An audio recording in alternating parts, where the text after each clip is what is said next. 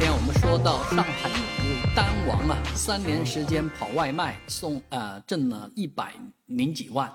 这件事情引起轩然大波，很多人质疑他这个数据真还是假。但其实呢，蓝领工人啊，在街上跑的人，在街上做事儿的人，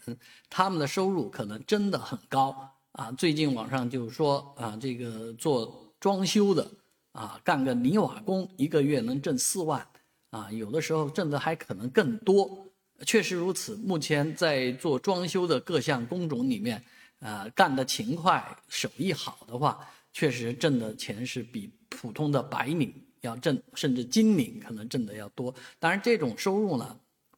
它不连贯，不能够一直有。啊，另外就是说，从这个呃劳动者角度来讲，他在理财方面啊显得就稍微弱一点。我有一次车辆坏了啊，这个拖车司机呢带着我，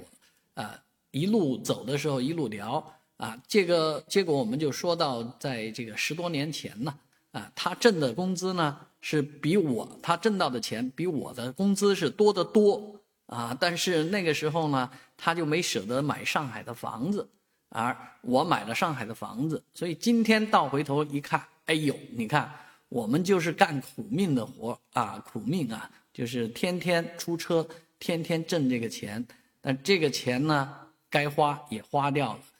该用也用掉了，嗯，那实际上省下来没有，所以劳动者最光荣，但是劳动确实是一辈子的事情，啊，挣钱也是一辈子的事情。对此您有什么看法？也欢迎在视频下方留言。